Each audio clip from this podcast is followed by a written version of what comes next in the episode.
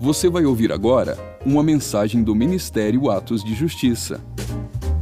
Para mais conteúdos como esse, siga o nosso perfil aqui na plataforma ou acesse o canal Atos de Justiça no YouTube. Aproveite e siga-nos também em nossas redes sociais. Que Deus te abençoe poderosamente. E lembre-se, viva todos os dias da sua vida por causa daquele dia. Boa noite, amados irmãos. Amém. Os pais que estão acompanhando as crianças logo logo vão estar de volta, não vão perder muito. Amém. Nós estamos em semana de preparação. Amém, queridos? Diga comigo, preparação para a Páscoa. Aleluia. De manhã eu não fiz isso, agora de noite que surgiu. Nós temos que nos preparar mesmo. Afinal de contas, no calendário de Deus está escrito que no dia 14 do mês de Nissan é para ser celebrada a Páscoa ao Senhor, que no hebraico é o Pessah, que significa passar por cima, por quê? Porque através do sangue do cordeiro passado nas portas da casa dos israelitas, a morte não pôde tocá-los, amém? Então, 1500 anos antes de Jesus vir como ser humano aqui nessa terra, eles já profetizavam o sangue do cordeiro tem poder. Amém?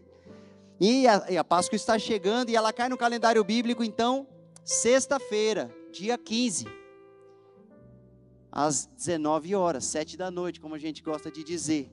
Né? A Páscoa não é no domingo, queridos, ainda que nós nós vamos ter aqui uma celebração domingo também, glória a Deus e aleluia, mas no calendário bíblico é sexta-feira. E eu estou aí ansioso na maneira correta. E sabe, Deus colocou assim no meu coração a respeito é, dessa preparação, nós tocarmos em alguns assuntos e eu vou entrar na preparação mesmo. Eu vou ler para vocês como é que nós vamos fazer nas nossas casas a preparação da ceia e tudo mais, né? Mas eu tenho algo para compartilhar que Deus é, colocou assim dentro do meu coração, bem forte, começou a queimar ali, né? Como diz o pastor Serginho, também está queimando dentro do meu coração. E então queria que você abrisse ali em Êxodo, capítulo 32. Aleluia. Eu quero ler a partir do versículo 1.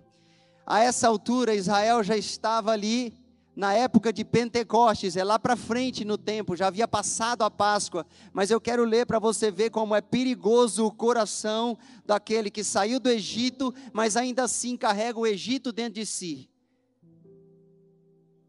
E o que é que acontece? Então eu vou ler com você o versículo 1. Quem achou, diga amém. Aleluia. Quando o povo de Israel percebeu que Moisés tardava muito a voltar do alto do monte, juntou-se ao redor de Arão e exigiu-lhe: Olha esse povo. Vamos, faze-nos deuses que vão à nossa frente, porque a esse Moisés, a esse homem que nos fez subir da terra do Egito, não sabemos o que lhe aconteceu. Versículo 2: Arão consentiu. oh, meu Deus do céu. Arão consentiu e orientou-os: Tirai os brincos de ouro das orelhas das vossas mulheres, dos vossos filhos e filhas, e trazei-mos. Então todo o povo tirou das orelhas os brincos e os entregaram a Arão, e este, recebendo-os das suas mãos, os fez fundir em um molde. Olha, o negócio era avançado, hein?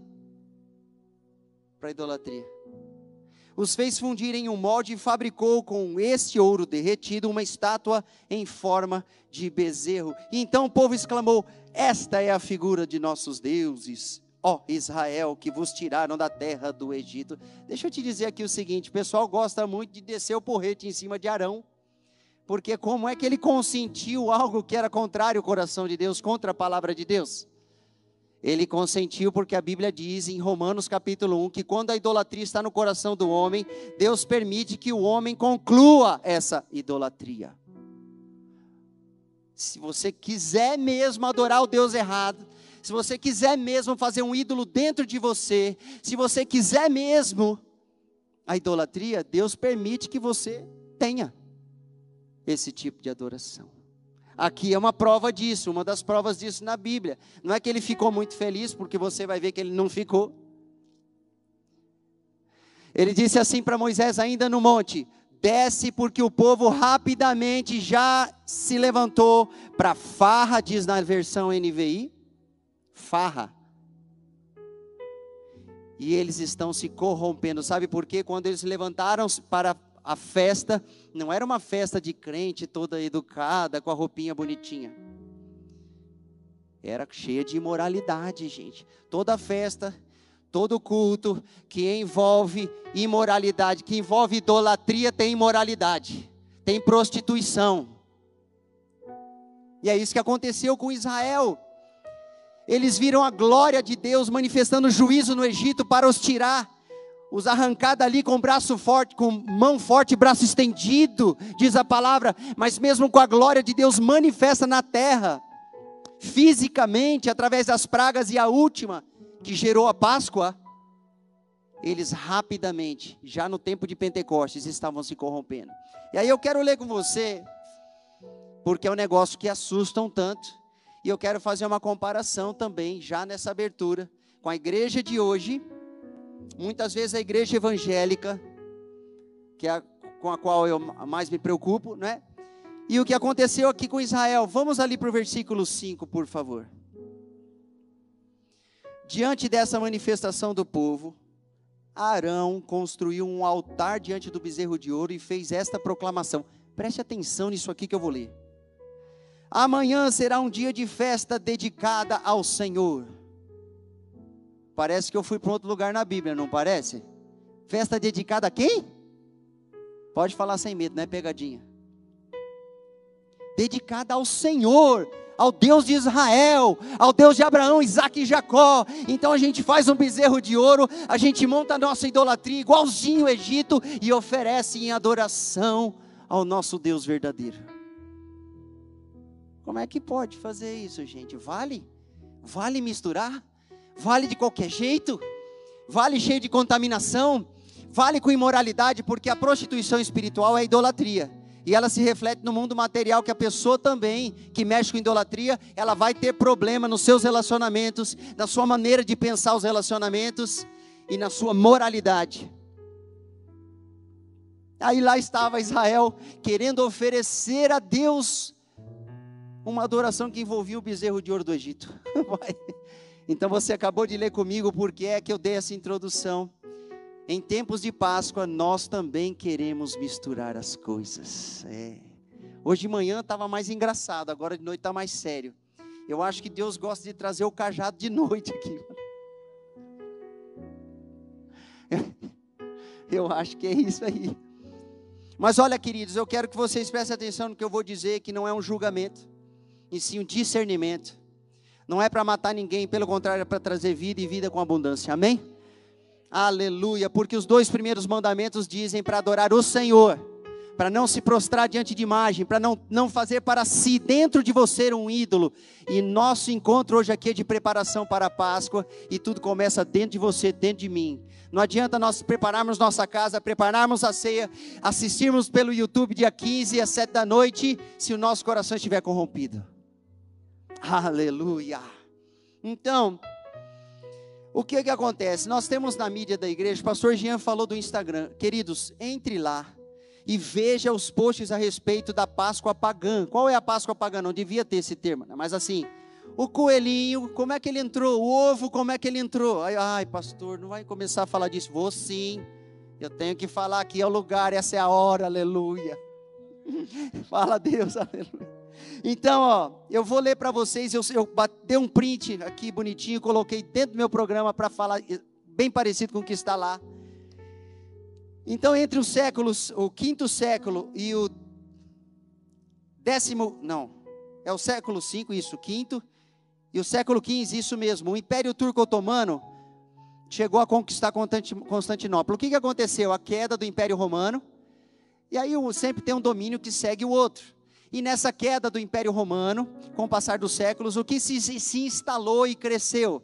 A conhecida Idade das Trevas, a Idade Média, certo? De decadência moral, decadência espiritual, especialmente. E aí o que, que houve? Havia uma adoração nórdica, nórdica dos bárbaros, que tinha uma falsa deusa, que se chamava, eu vou ler aqui para você, ela se chamava Ostara. E olha como é que era a adoração a essa deusa. Chamada deusa da fertilidade, ela traz consigo o despertar da terra, o desbrochar das flores, o derreter da neve. Parece bonito, né? A idolatria é sempre assim, eles fazem uma imagem bem bonitinha para a pessoa cair mesmo. Até hoje é assim, gente. A imagem é bem bonita para você acreditar que aquilo vai te fazer bem. Pois bem, ela é uma entidade pagã cultuada em várias tradições germânicas e quando sincretizada com a idolatria romana, porque isso é puro Roma, Roma fazia isso, ela abraçava a adoração a outros deuses e trazia para dentro da sua própria adoração. Só que lembra que em 313 depois de Cristo, Constantino declarou e decretou que o Império Romano era crente, era cristão agora. Então, a roupagem para a idolatria agora seria uma roupagem cristã. Um ídolo agora ele ia ter uma roupagem cristã. E como é que eles fizeram? Eles abraçaram essa divindade. E aonde que isso se manifestou? Justamente no coelhinho e no ovo. Olha só. Cadê aqui o ovo? Essa divindade, ela carrega consigo um ovo e aos seus pés tem coelhos e lebres saltando. E é justamente no início da primavera, no, na, da primavera no, no, hemisfério norte, que, ela, que essa idolatria é anunciada e ela foi absorvida pela igreja romana. E aí eles começaram a dizer que o coelhinho lembrava Jesus e que o ovo também lembrava a ressurreição e a vida, mas na verdade é um culto à fertilidade, é uma falsa deusa, Ostara. Por que, que eu estou falando sobre isso? Eu acabei de ler que Deus não aceita adoração misturada. Ele não aceita, não tem jeito, não vai para lugar nenhum essa adoração. Inclusive, como Moisés teve um grande esforço de interceder pelo povo de Israel, porque Deus ficou irado e falou: Eu vou apagar esse povo e vou levantar de você uma geração. Moisés falou: Não, Senhor, não. O Senhor acabou de retirá-los do Egito, de nos retirar do Egito. Tem misericórdia e intercedeu, porque Ele é um tipo de Cristo, assim como Jesus intercede por nós, amém? Vocês estão entendendo, queridos? Houve uma intercessão e Deus não destruiu o povo. A idolatria, ela provoca ira no coração de Deus, ainda que ele demore para ficar nervoso, ele, ele é tardio em, em, em, entrar nesse lugar de ira, mas a idolatria ela provoca os ciúmes de Deus, sabe por quê, querido? Porque ele não divide o povo dele com ninguém. A Bíblia diz que nós somos povo santo, nação escolhida, sacerdócio de Deus, um povo. Eu estou invertendo todos os versículos aqui, né? Mas nós somos exclusivos do Senhor, amém?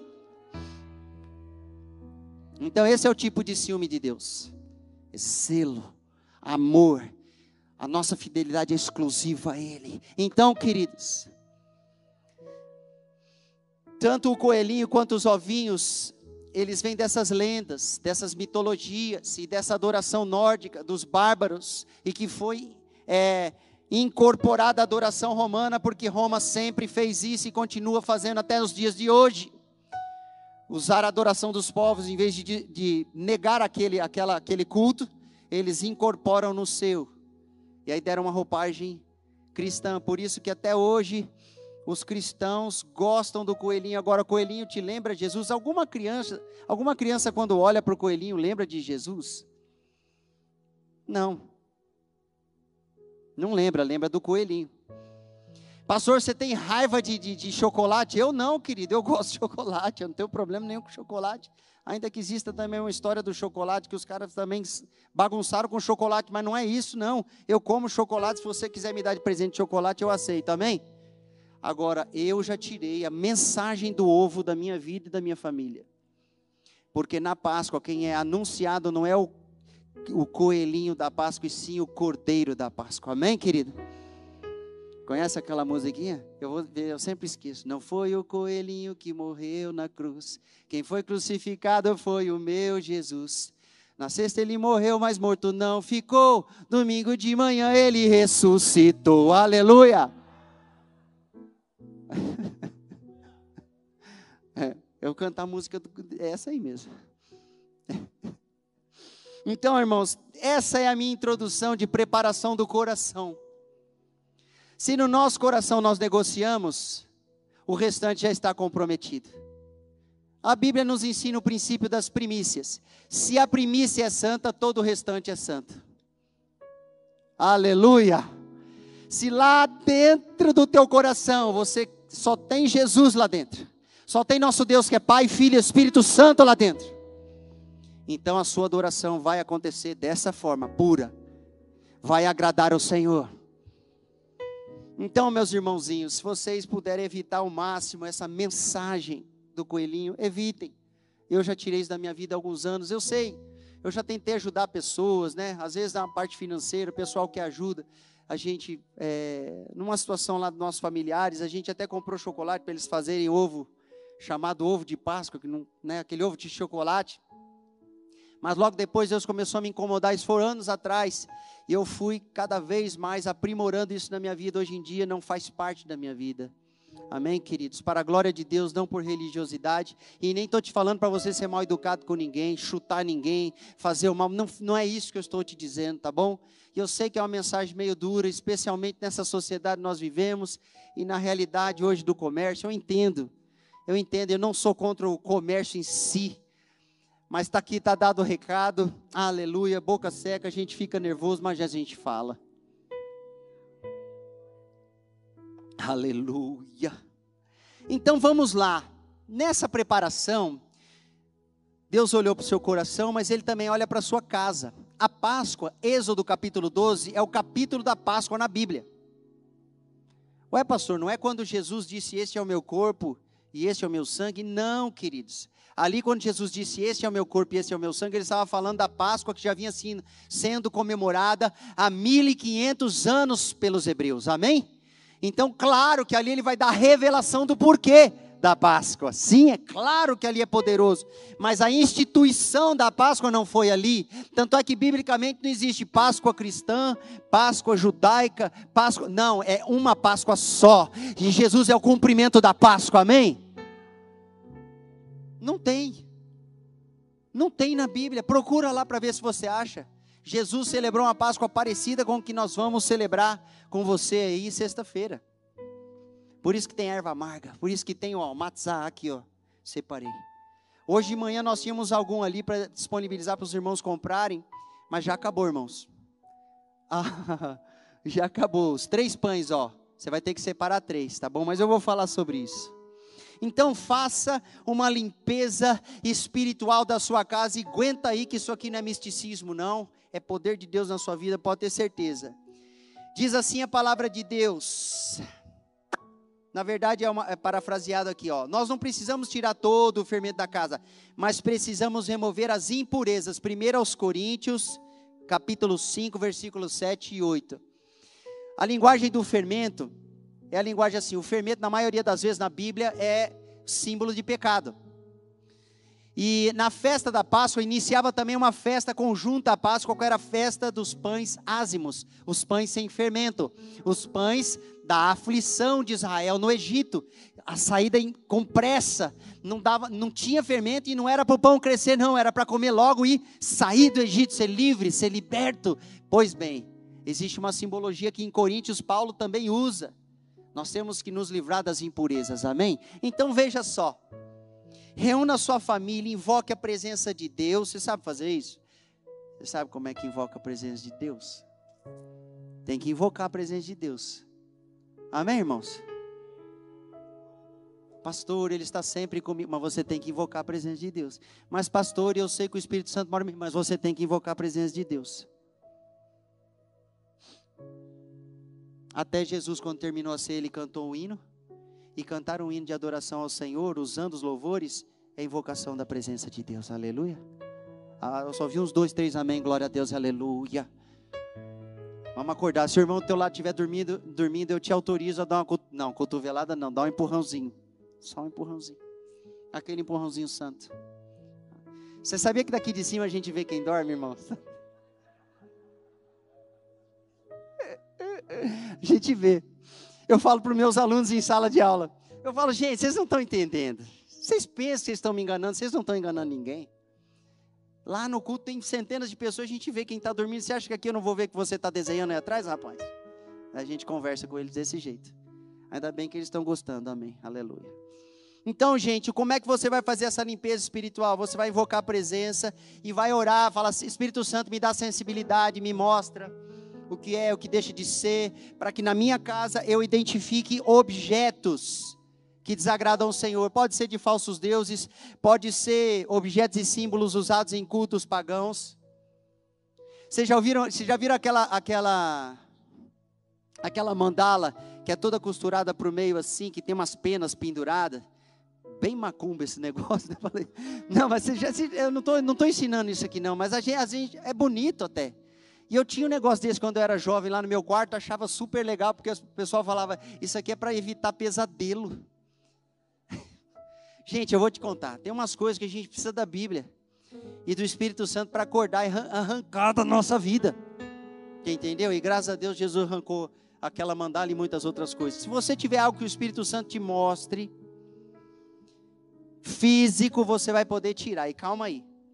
Objetos que exaltam ou promovam o mal, a violência, objetos relacionados a pecados passados. Às vezes o rapaz já casou e ele tem a cartinha da primeira namorada.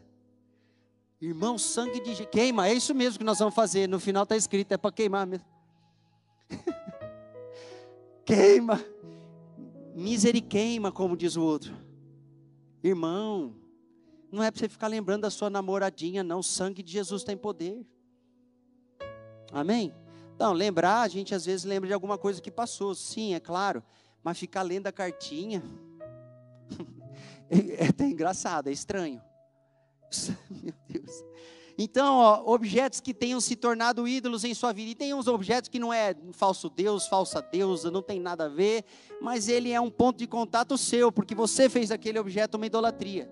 E aí, por isso você precisa do Espírito Santo, da oração, dentro da sua casa de preferência com a sua família, para aí vocês saem como detetives, né? assim na sensibilidade mesmo. Então, o que você faz quando você achar? Encontrei, Deus me mostrou, está claro para mim. Dentro do meu armário, há 15 anos estava aquele negócio terrível. Aí você achou. Você vai destruir. Como que a Bíblia indica essa destruição? Deuteronômio 7, 25 e 26 diz: As imagens de escultura de seus deuses queimarás a prata e o ouro que estão sobre elas não cobiçarás. Preste atenção porque que tem que destruir, ó. Passe-o pelo fogo. Opa, eu pulei aqui, peraí. Nem os tomarás para ti, para que te não enlaces neles. Você sabe qual é o problema da idolatria, ou daquela conexão que você fez com o objeto? Se você não destrói, você fala, não, depois eu vou resolver. Deus já te mostrou, resolve logo, porque você vai voltar a se apegar ao objeto e vai acabar no destruindo. E ele é um ponto de contato de espíritos malignos dentro da sua casa, usando aquela pequena idolatriazinha ali. Pastor, é desse jeito, é desse jeito e muito pior. Nem te conto. Tá, vamos lá. Então, não meterás, pois, coisa abominável em tua casa, para que não sejas amaldiçoado semelhante a ela. De toda detestarás e de todo a abominarás, pois é amaldiçoado. Então, esse tipo de coisa Deus te autoriza a odiar. Tem um negócio que você pode odiar, não, não são as pessoas. Você tem que odiar a, o objeto abominável. Amém?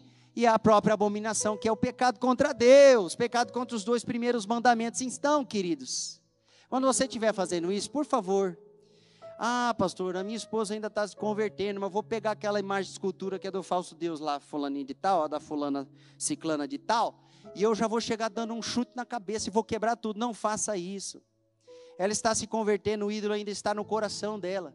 Você tem que interceder e orar. Amém? Vocês estão entendendo, queridos? Ninguém tem autorização a pegar o que é do outro. Você tem que pegar o que é seu. claro que um pai que tem um filho que está ah, eu só assisto Naruto, eu só assisto Naruto, eu só assisto o Batman, eu só assisto. Você quer queimar essa turma e conversa com a criança, olha bem dentro do olho e fala: Eu sou teu pai, você é meu filho. Vamos entrar no entendimento aqui e tocar fogo nessa galera aqui. Né? Entendeu? Eu falei do Batman porque ele já é chifrudo, todo mundo já vê, né? e é verdade, irmãos, eu estou brincando, mas ele, ele, ele não é legal, não. Cavaleiro das Trevas. Ixi, tem gente que vai perder centenas de milhares de reais aí, meu. Não, não, você vai ganhar. Mas glória a Deus, que Deus toque no seu coração, seja algo de dentro para fora, não seja algo de violência, não seja algo para você ofender os outros, nada disso. Um posicionamento. É nesse sentido, eu estou brincando aqui, mas começa dentro do seu coração. Amém? E aí a gente está estendendo para a nossa casa, porque a, a casa é justamente a nossa extensão.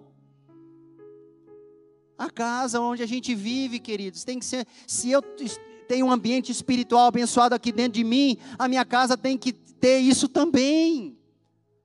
Como é que é possível eu estar bem aqui dentro e na minha casa eu chego é treva? Tem demônio escondido, você vai ver. Faça remissão territorial também da sua casa. Ande pela casa, você vai andando sem pressa. Arrependa-se por qualquer pecado que tenha sido cometido em cada ambiente, interno e externo. Mesmo que tenham sido cometidos antes de você morar na casa, se arrependa, igual Jeremias, igual Neemias. O povo de Deus na Bíblia, eles se arrependiam pelos pecados dos outros também. Isso influencia o teu ambiente de lá, a, a tua casa, a, é, influencia a tua família, influencia o teu casamento.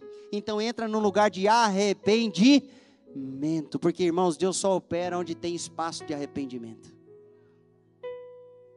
Poxa, pastor, mas eu já não peco nesse negócio faz um monte de tempo, vou arrepender. Vai, querido. A Páscoa fala disso. Fala de um povo se preparando para a libertação. Aleluia. Glória a Deus. Então, isso é assim. Na própria sexta-feira você pode fazer. Inclusive, tenta preparar junto ao seu trabalho, junto ao seu chefe, junto à sua empresa. Não sei se você é dono, se você se alguém está sobre você, tenta preparar para você ter um pouquinho mais de tempo para chegar em casa na sexta-feira, se for possível, você entendeu? Faça isso, vai, vai valer a pena. Faça essa Páscoa ser diferente das outras. Em vez de sair atrás correndo e procurar o ovinho de chocolate, você vai colocar as crianças para procurar o matzah escondido. Aleluia. E tem isso lá, estou dando spoiler aqui. Quem já assistiu vai assistir de novo e vai ser muito mais legal esse ano, em nome de Jesus. Amém? Porque a cada ano Deus vai acrescentando revelação. Ah, eu vou repetir, pastor, eu já fiz. Não, irmão. É o ciclo se renovando, amém? Não entra nessa, não. Vai ser bom, você vai ver. Glória a Deus. Então, remissão territorial. Os demônios têm essa mania de achar que o lugar é deles. Você lembra quando Jesus ensinou que quando um espírito maligno é expulso de um homem, ele vai chamar mais uma turma de sete para voltar, e o estado daquela pessoa é pior do que o anterior, isso no caso se ele não permanecer liberto, né? Ali naquele contexto. Mas é assim, ó, eles chamam, esses demônios chamam a pessoa de casa deles. Minha casa. Olha que coisa do inferno, só podia ser mesmo, né? Então o que, que acontece, queridos? Você tem que mostrar que aquele território é um território do reino de Deus. Só que não adianta se você negocia com as trevas, está cheio de objetozinho, não orou, não arrependeu, a vida só que segue da mesma forma. Aí o Deus, o Deus verdadeiro só é cultuado de domingo aqui nesse ambiente. Chega em casa, o negócio pega, é quebrar pau, tá feio, o negócio tá feio, meu Deus do céu. As crianças não ouvem a palavra de Deus, você não consegue orar, nunca toca louvor lá. A Páscoa é uma festa dentro da nossa casa, aleluia.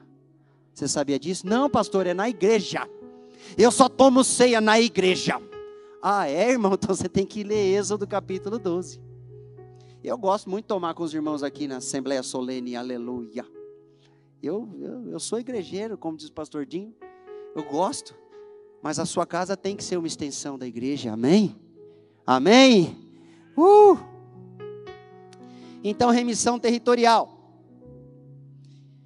Tudo debaixo de oração. Agora sim, depois de tudo isso, agora você vai poder expulsar o capeta.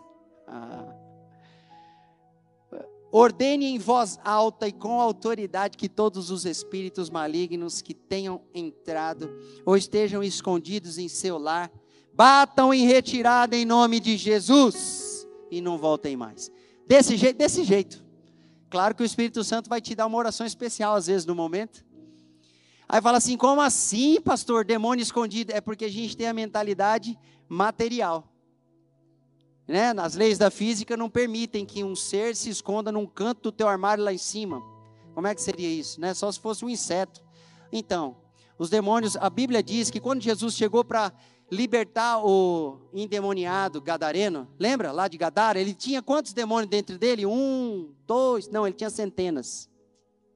Mas como assim, pastor? Como centenas de demônios dentro de uma pessoa? É porque a sua mentalidade é física. Você tem que pensar que no mundo espiritual não é assim. Então eles acham um lugar e se escondem ali porque eles são espíritos das trevas. Ah, então você tem que orar e falar: Senhor, agora é uma varredura, vai ter uma limpeza poderosa hoje aqui. Sai marchando. Tem uns irmãos que gostam de marchar. Eu estou olhando, eu sempre olho para os da libertação.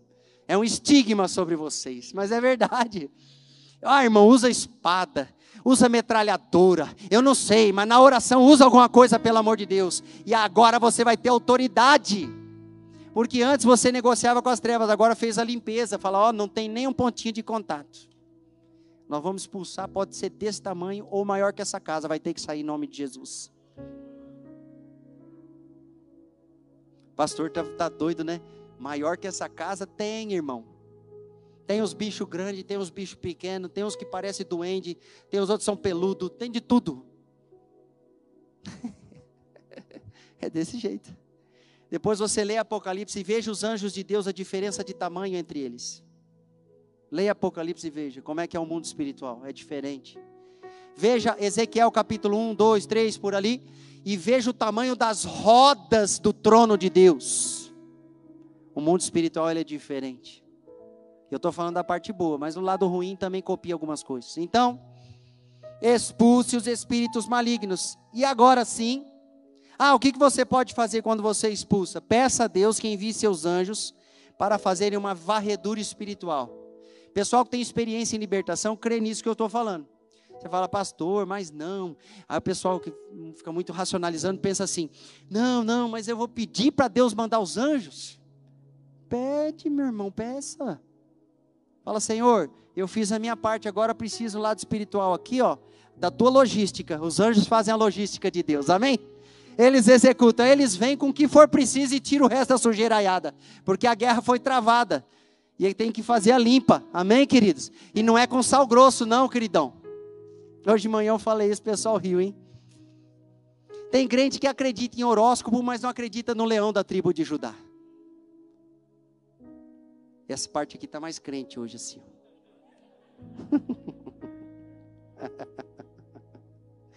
é brincadeirinha, irmãos. Estão mais, eles estão manifestando, mas manifestando assim a adoração.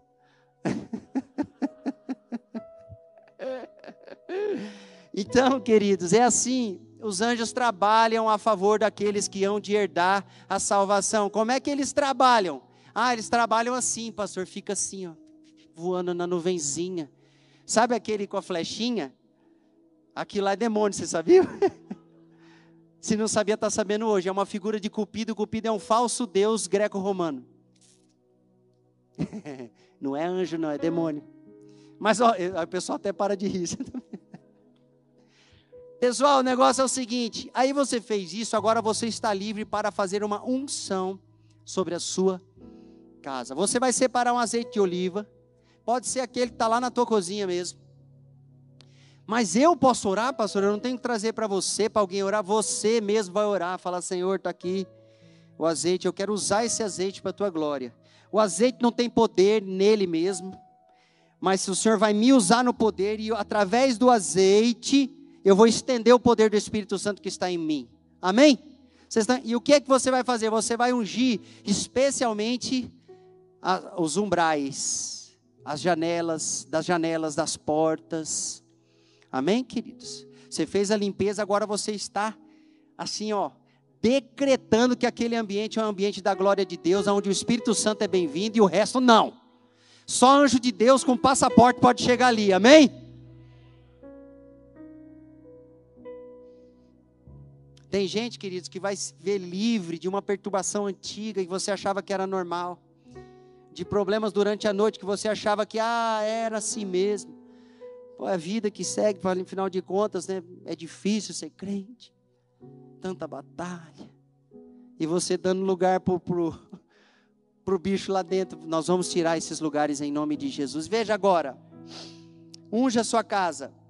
Nós podemos, por exemplo, declarar Josué 24:15 assim, ó: Eu e minha casa serviremos ao Senhor. Ó oh, Deus, isso aqui não é só um adesivo e nem versículo de Instagram de rede social. Eu e minha casa serviremos ao Senhor. Então use o azeite de oliva, tá bom? E aí você pode também orar, é, clamando a Deus por cura de enfermidades nessa hora, porque o azeite é muito ligado à cura de enfermidades, amém? Em Tiago é escrito sobre isso. Jesus orava e curava enfermos também, de vez em quando ele usava óleo. Então, qual que é esse óleo? Baseado no azeite de oliva. Se você comprar aquele sintético, cheirosinho, que parece um perfume, ele não tem nada a ver com o óleo da Bíblia. Eu sei, queridos, eu também usei por alguns anos aquele coloridinho tal. Aí uma vez meu pastor falou: lê o azeite da Bíblia. A base dele é azeite de oliva. E eu usava um que era vaselina. aquele bonitinho é vaselina. A gente está vaselinando todo mundo.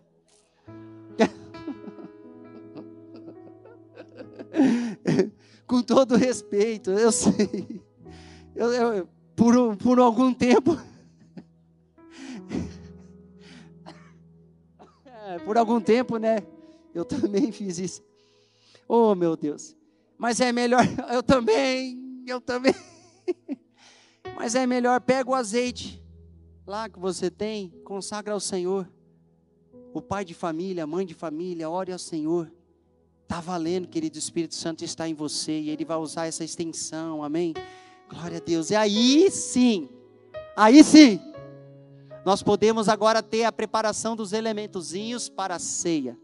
E eu vou citar rapidamente aqui só para você ter uma noção, porque geralmente quando nós ceiamos, a gente está acostumado com o cálicezinho com suco de uva e o pedacinho de pão.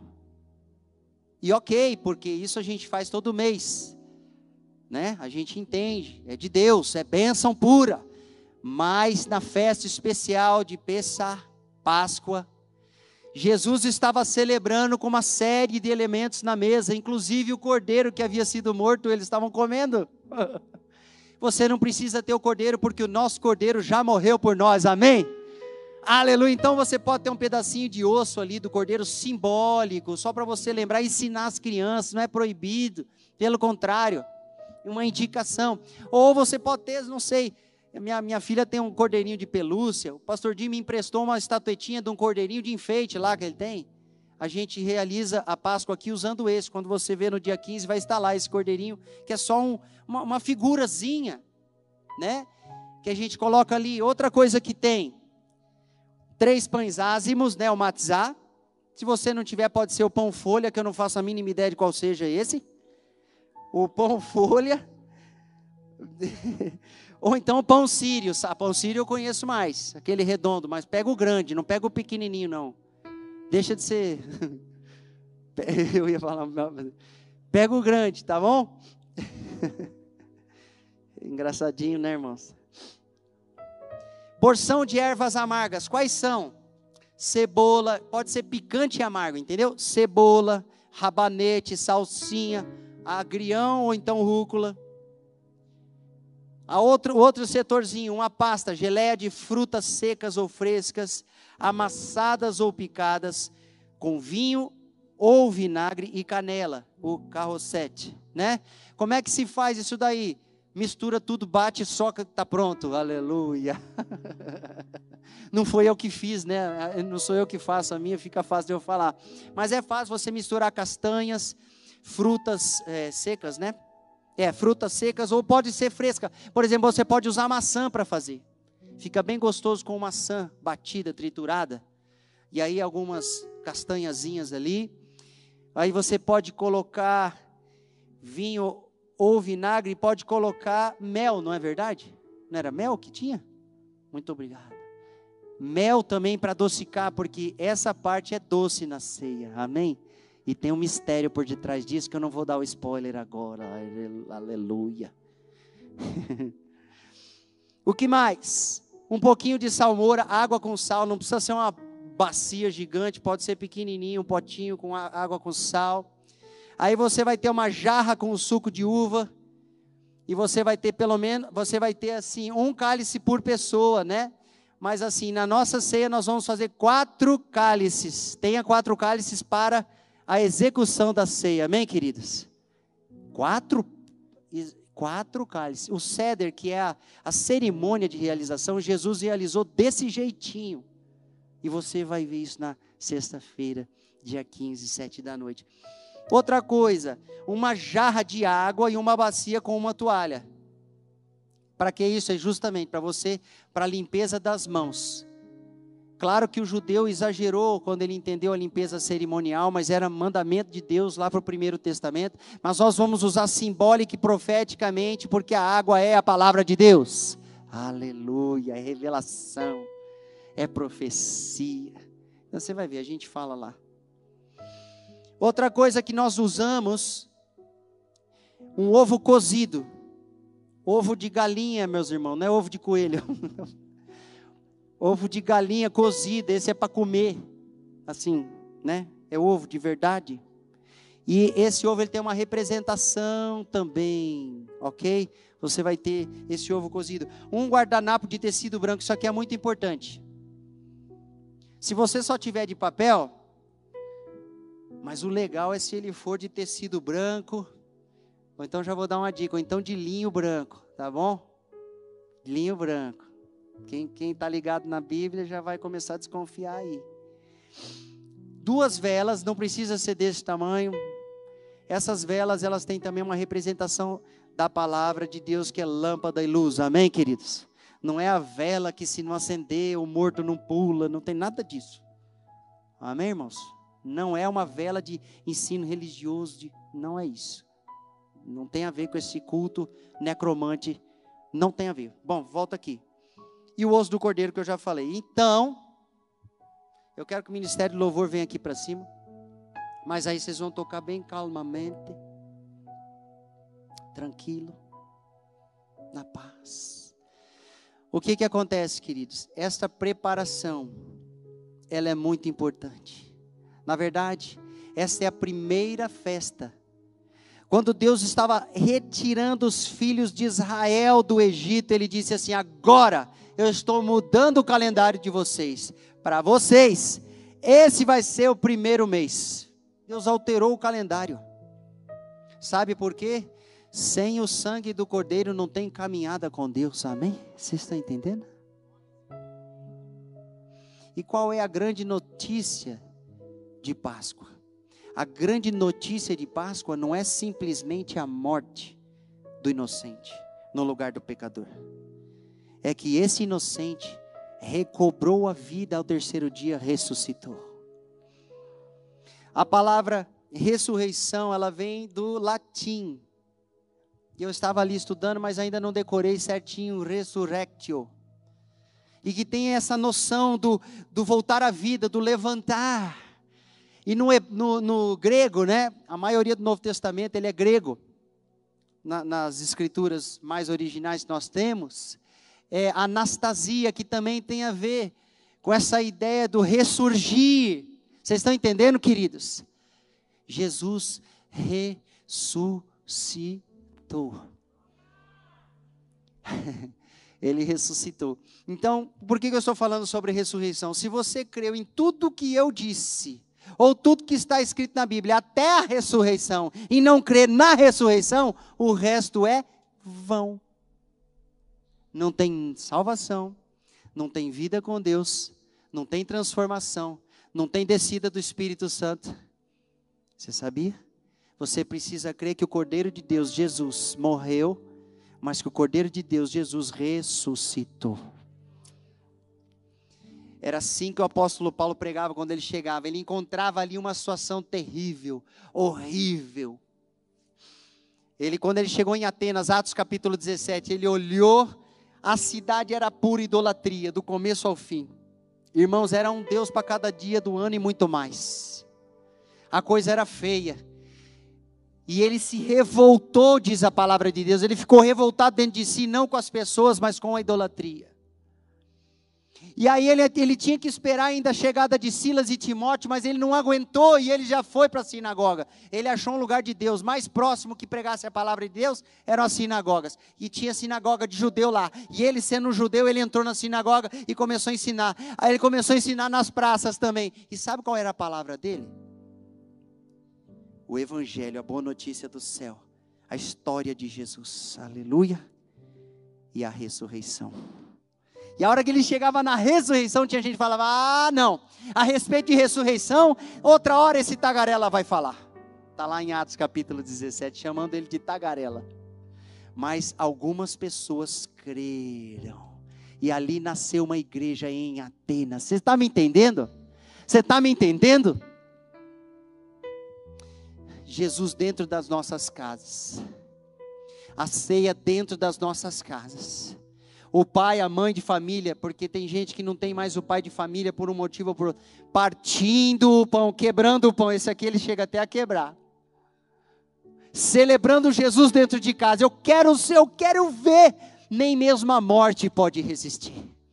Irmãos, vão ter, vão ter pessoas sendo curadas. Eu estou te falando, amém? Porque, porque verdadeiramente Ele levou sobre si as nossas dores e as nossas enfermidades. Isaías capítulo 53. Essa realidade de Jesus tem que ser real para mim. Tem que ser real para mim e tem que ser real para os meus filhos. Com o passar dos anos, você celebrando a Páscoa com mais propriedade, com mais detalhe, com mais ensinamento, você vai ver o que vai acontecer com os seus filhos eles vão começar a reparar, eles vão começar antes da Páscoa a ansiar, não pelo coelhinho, mas pelo Cordeiro de Deus. As festas bíblicas apontam para Jesus, meus irmãos, elas são ensinamento didático, prático, divertido, prazeroso, porque sempre a festa bíblica tem comida e crente gosta. Aliás, se você tiver com muita fome nesse dia, faz um lanchinho antes, realiza a Páscoa conosco, online, né? E você é muito fominha e janta depois, amém, irmão? Aí você janta depois, não tem problema nenhum.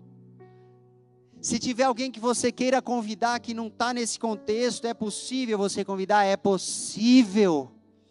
Porque a Bíblia diz lá em Êxodo 12 que as famílias dos israelitas, se tivesse uma família muito pequenininha, um cordeiro inteiro para aquela família ia ser muito. Então eles juntavam uma família com a outra, aleluia. Ah, meu Deus, eu não sei se vocês perceberam, mas há um poder de unidade familiar nessa festa. E o poder desse sangue derramado do Cordeiro de Deus vai te dar força por toda a caminhada até o Kodesh HaKodeshim, que é o Santo dos Santos. Amém? Aleluia! Você sabia que é isso que Deus tem para você e para mim? O lugar mais santo de todos e a pessoa mais santa de todas, o nosso Deus. Aleluia. Era para ser baixo, mas nem tanto, pessoal. Vocês podem aumentar um pouquinho. Eu queria te convidar a se levantar. No começo estava mais sério, mas depois foi ficando, né, irmãos? A gente foi se soltando. Lembrem-se, nada disso que foi dito aqui é para você ofender os outros, julgar os outros, bater na cabeça do outro que ainda não, não aprendeu. Receba no seu coração e pratique na dimensão e na extensão que você conseguir praticar agora. Amém, irmãos? Eu sei que para uns a mudança vai ser grande e não vai acontecer tudo de uma vez, porque, pastor, são muitos anos, tem muita coisa envolvida. Oh, meu irmão, mas começa. Aleluia, começa. Começa. Não quero que essa palavra seja um peso ruim na sua vida, eu quero que essa palavra seja um peso de glória na sua vida. Aleluia. Então o que é que nós vamos fazer agora nesses últimos minutos de culto? Eu queria te convidar a analisar o teu coração. ah, meu Deus do céu. Se você estiver disposto, você creu nisso que eu te disse. E eu não fiquei falando da Páscoa em si, porque vai ser sexta-feira a ministração da Páscoa na íntegra. Então hoje eu só dei relances da Páscoa e entrei na preparação para a festa, amém? É proposital, é intencional mesmo, como diz o pastor Luciandro. Intencional. Analise seu coração, se tem lugar para o Cordeiro de Deus. Analise a sua vida, eu vou analisar a minha. Estou fazendo isso há alguns dias já. Esse ano para mim a Páscoa chegou bem mais cedo. Talvez você esteja sentindo um pouco de pressão nesses dias. Mas não sei porquê, mas eu não sei porquê. Oh meu Deus, oh meu Deus, está mais difícil para fazer a mesma coisa, parece. Querida, é porque é época de Páscoa. Páscoa fala de sacrifício. Não é à toa que o nosso templo veio exatamente nessa época. Aleluia! Nós elevamos o nível de sacrifício. Qual é o nível mais alto de sacrifício que existe na Bíblia? É o sacrifício de Jesus. Todas as vezes que você vai se derramando mais, você amplia o seu nível de sacrifício, você vai ficando mais parecido com Jesus. Uh! Ah, se você acha que isso não está na Bíblia, isso está na Bíblia. Tome tua cruz dia a dia para seguir ao Senhor. Negue-se a si mesmo. Ah, sim, isso está na Bíblia. Tende em vós o mesmo sentimento que houve em Cristo Jesus, mesmo sendo Deus. Não teve como usurpação ser igual a Deus. Antes a si mesmo se esvaziou e se humilhou, assumindo a forma humana. Ele diminuiu, ele abaixou e ele veio e a Bíblia revela que ele morreu e morreu morte dura, morte de cruz. Esse sentimento Deus está gerando em nós na Páscoa. Este sentimento Deus está gerando em nós na Páscoa. É o mesmo sentimento que houve em Cristo Jesus. Você não precisa pegar um chicote batendo nas tuas costas. Você não precisa é, arregaçar sua calça e sair andando de joelho, pagando promessa, subindo escadaria. Mas você precisa ter o mesmo coração de Jesus.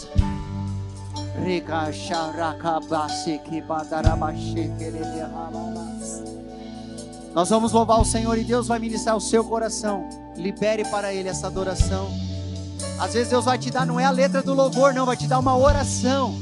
Vai te dar pontos específicos. Ore ao Senhor. Ore ao Senhor.